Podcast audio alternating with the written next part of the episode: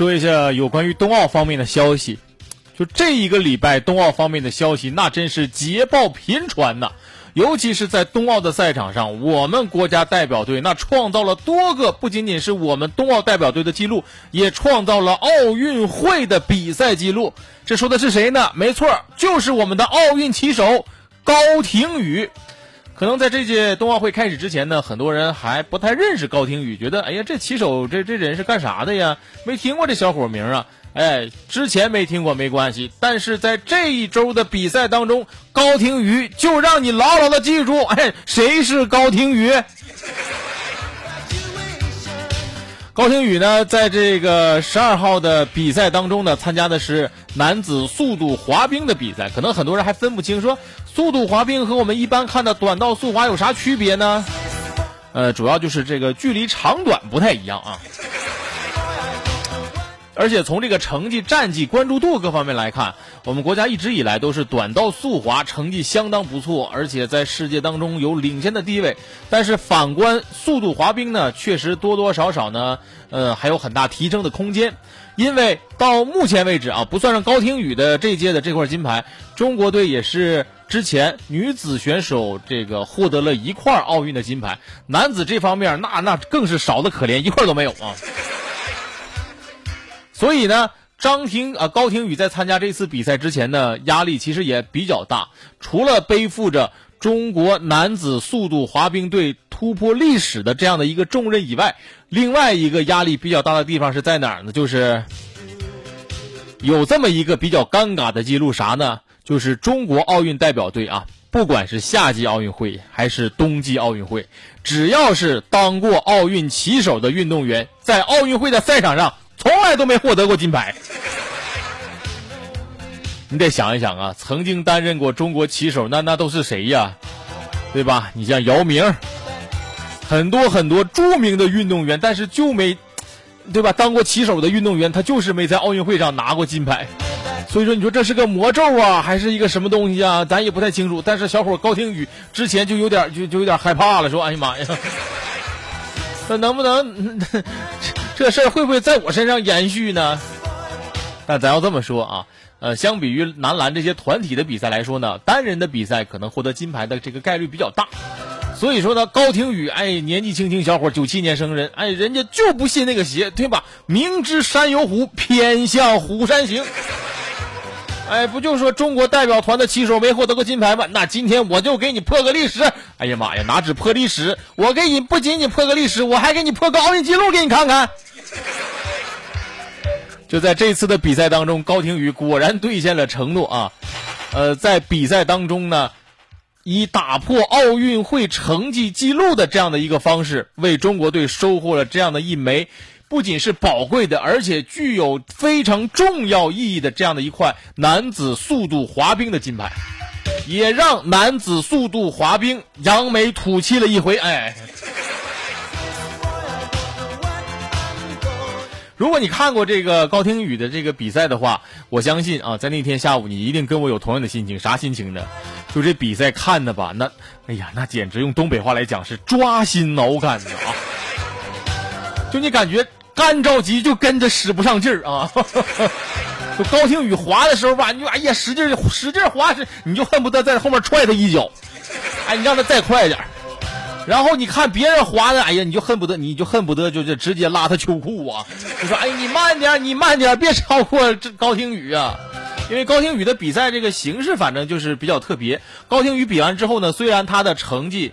排在低的位置，而且也已经打破了奥运会的记录。但是在高亭宇之后呢，还有八组八组选手，总共是十六名选手要进行依次的出场。就这十六个人当中，但凡有一个人比高亭宇滑得快那么一丢丢，哎呀，高亭宇的第一还有高亭宇的奥运会记录全都付之东流了。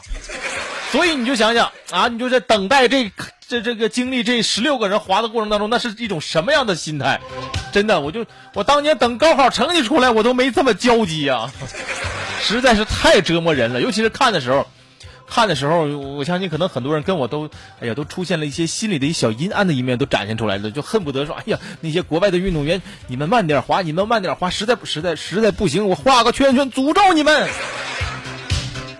那时候确实心里头特别特别的紧张，但是等澳大利亚啊，等这个加拿大的运动员滑完之后啊，让我们确实，哎呀，心里的这个石头啪嚓放地下了，觉得哎呀，高亭宇冠军，高亭宇奥运会新纪录的保持者。但是后来，其实你反过法来，你去回顾一下这个过程，你你会有啥心情呢？你觉得咱的担心，咱的多余，那那那都是闲的。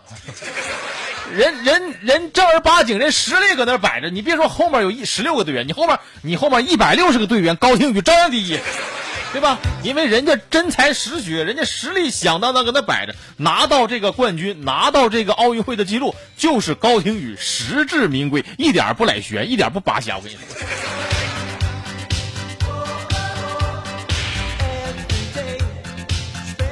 而且呃，看过上一届。冬奥会的时候，大家应该对高亭宇还会有些印象，因为在去呃这个上一届的比赛当中，他也是参加了这样的一个相同的项目。当时呢，只是收获了一枚铜牌。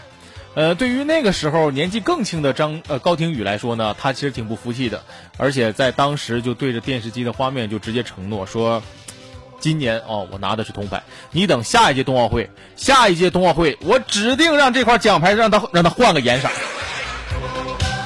当时呢，可能很多人觉得，哎呀，是不是年轻队员，呃，这样的一个态度，我们觉得也挺好，也挺上进心的。小伙儿年纪轻轻的，但是谁能想到，这不是张庭宇的一个简单的承诺，而是实实在在通过这四年不断努力，给我们兑现的一个真金白银的一个承诺呀。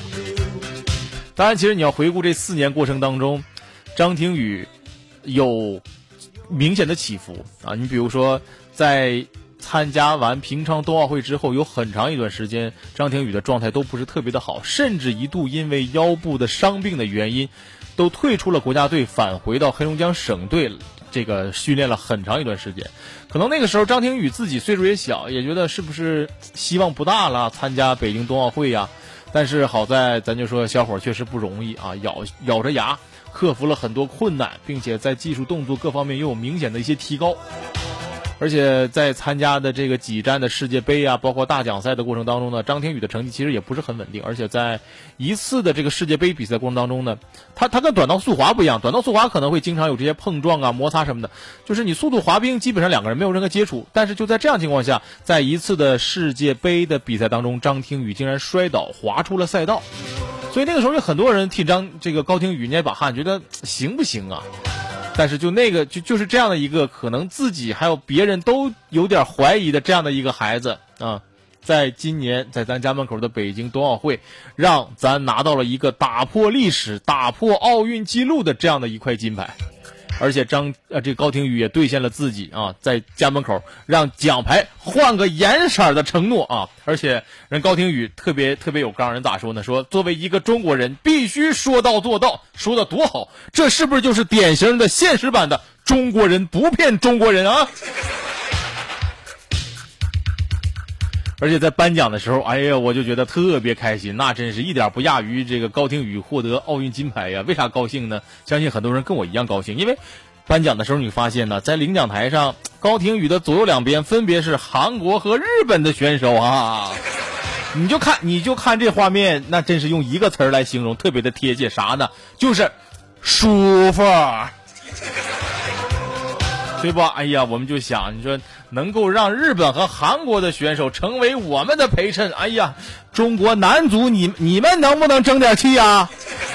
对吧？你别说现在日本、韩国了，我们现在想让他成为陪衬，现在现在越南，我们现在都不敢都不敢正正眼瞅人家了啊！长点心吧。人高廷宇有一句话说的，我觉得特别带劲。人咋说的？说对手啊，都到咱家门口了啊，谁也不能惯着谁，对吧？这干就完了。我跟你说，而且我不知道大家有没有发现啊，高廷宇这个长相，高廷宇这个长相特别有一种似曾相识的感觉。如果你是体育迷的话，你会发现高廷宇长得特别像中国男篮的后卫孙铭徽。哎，你是不是发现两个人长得那个脸型，那个小单眼皮儿，哎，那个那个小嘴儿，是不是有很多神似的地方？哎，有很多网友开玩笑说：“哎呀，俩人俩人是不是失散多年的兄弟啊？而且为什么说是兄弟呢？都有特别强的运动细胞和基因呢。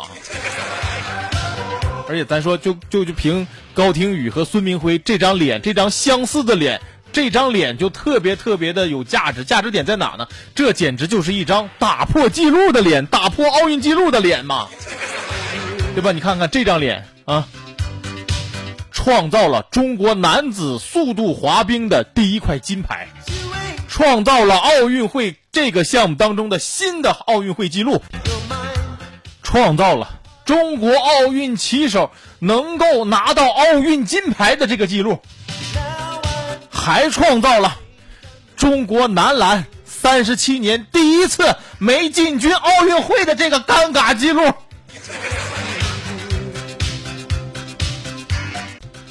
所以说，这张脸那简直就是为奥运会纪录而生的呀！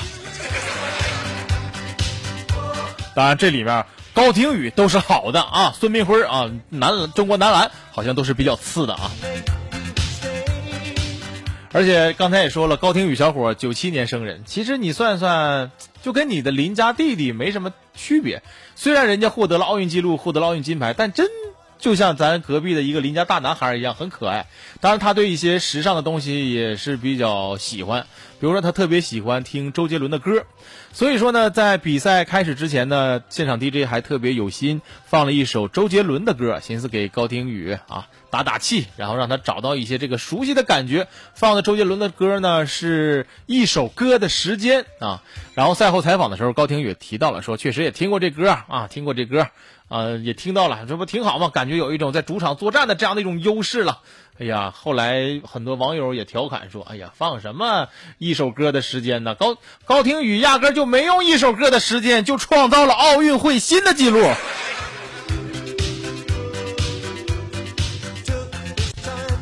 在最后的新闻采访过程当中的新闻发布会的时候呢，呃，还是有很多有意思的事儿。比如说，引起大家最为关注的就是，当有外国的媒体问到高廷宇说：“你能自己描述一下自己是一个什么样性格的人吗？”高廷宇直接在现场抛出了一个类似于炸雷一般啊，直接俩字儿：格路。当然，咱作为东北人，咱很明白格路啊是一种什么样的性格。但是你想想，在北京奥运会的这个新闻采访现场啊，你就别说老外了，就很多中国记记者，那简直用东北话来讲，那都蒙圈了呀，对吧？你别说中国记者蒙圈了，那可能。干现场翻译的这个能有多年翻译经验的现场翻译官，可能也蒙圈了呀，对吧？合计说啥，大哥，你说啥呢？我就干了这么多年翻译，格格路是哪国话呀？但是那翻译小哥还得硬着头皮干呢。然后这翻译小哥还不是水准的。然后如何来翻译翻译这个词呢？呃，在这个呃同声传译的耳机当中，小哥是这样描述的：英用英语说，I think I'm quite 呃。歌路，这是我记当年春节晚会啊，听过小沈阳那个中文名小沈阳，英文名肖申样之后，另外一个最尴尬的一个中英文结合的梗啊，中文叫格路，英文叫歌路，所以就是高廷宇，我觉得。特别特别有语言天赋，而且实力相当杠杠的。不仅在赛场上能把对手给打趴下，在了赛后新闻发布会也能把翻译小哥直接干趴下，直接给翻译小哥干没电了。可能现场，我觉得可能很多很多外国媒体，然后听到翻译说“哥路”这词，可能有有有点障碍和他摸不着头脑。然后他他他可能也会很纳闷的语气问一下旁边中国记者啊，会英文的中国记者说。What's mean 啊？What's mean？中国记者可能也是一头雾水，说 I don't know。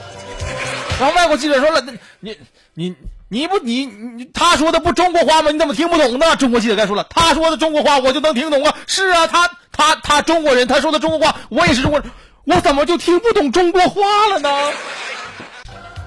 就是提到这届北京冬奥会那。东北话啊，东北话已经成为了本次冬奥会当中的网红交流语言呐，对吧？你说我们说了，刚才高廷宇在新闻发布会当中啊说了东北话，那很多中国运动员都不用说了，就包括短道速滑匈牙利选手刘少林啊，在接受采访的时候啊，夸夸其谈啊，不经意之间来了一句哈，我是我我是长春那嘎达的。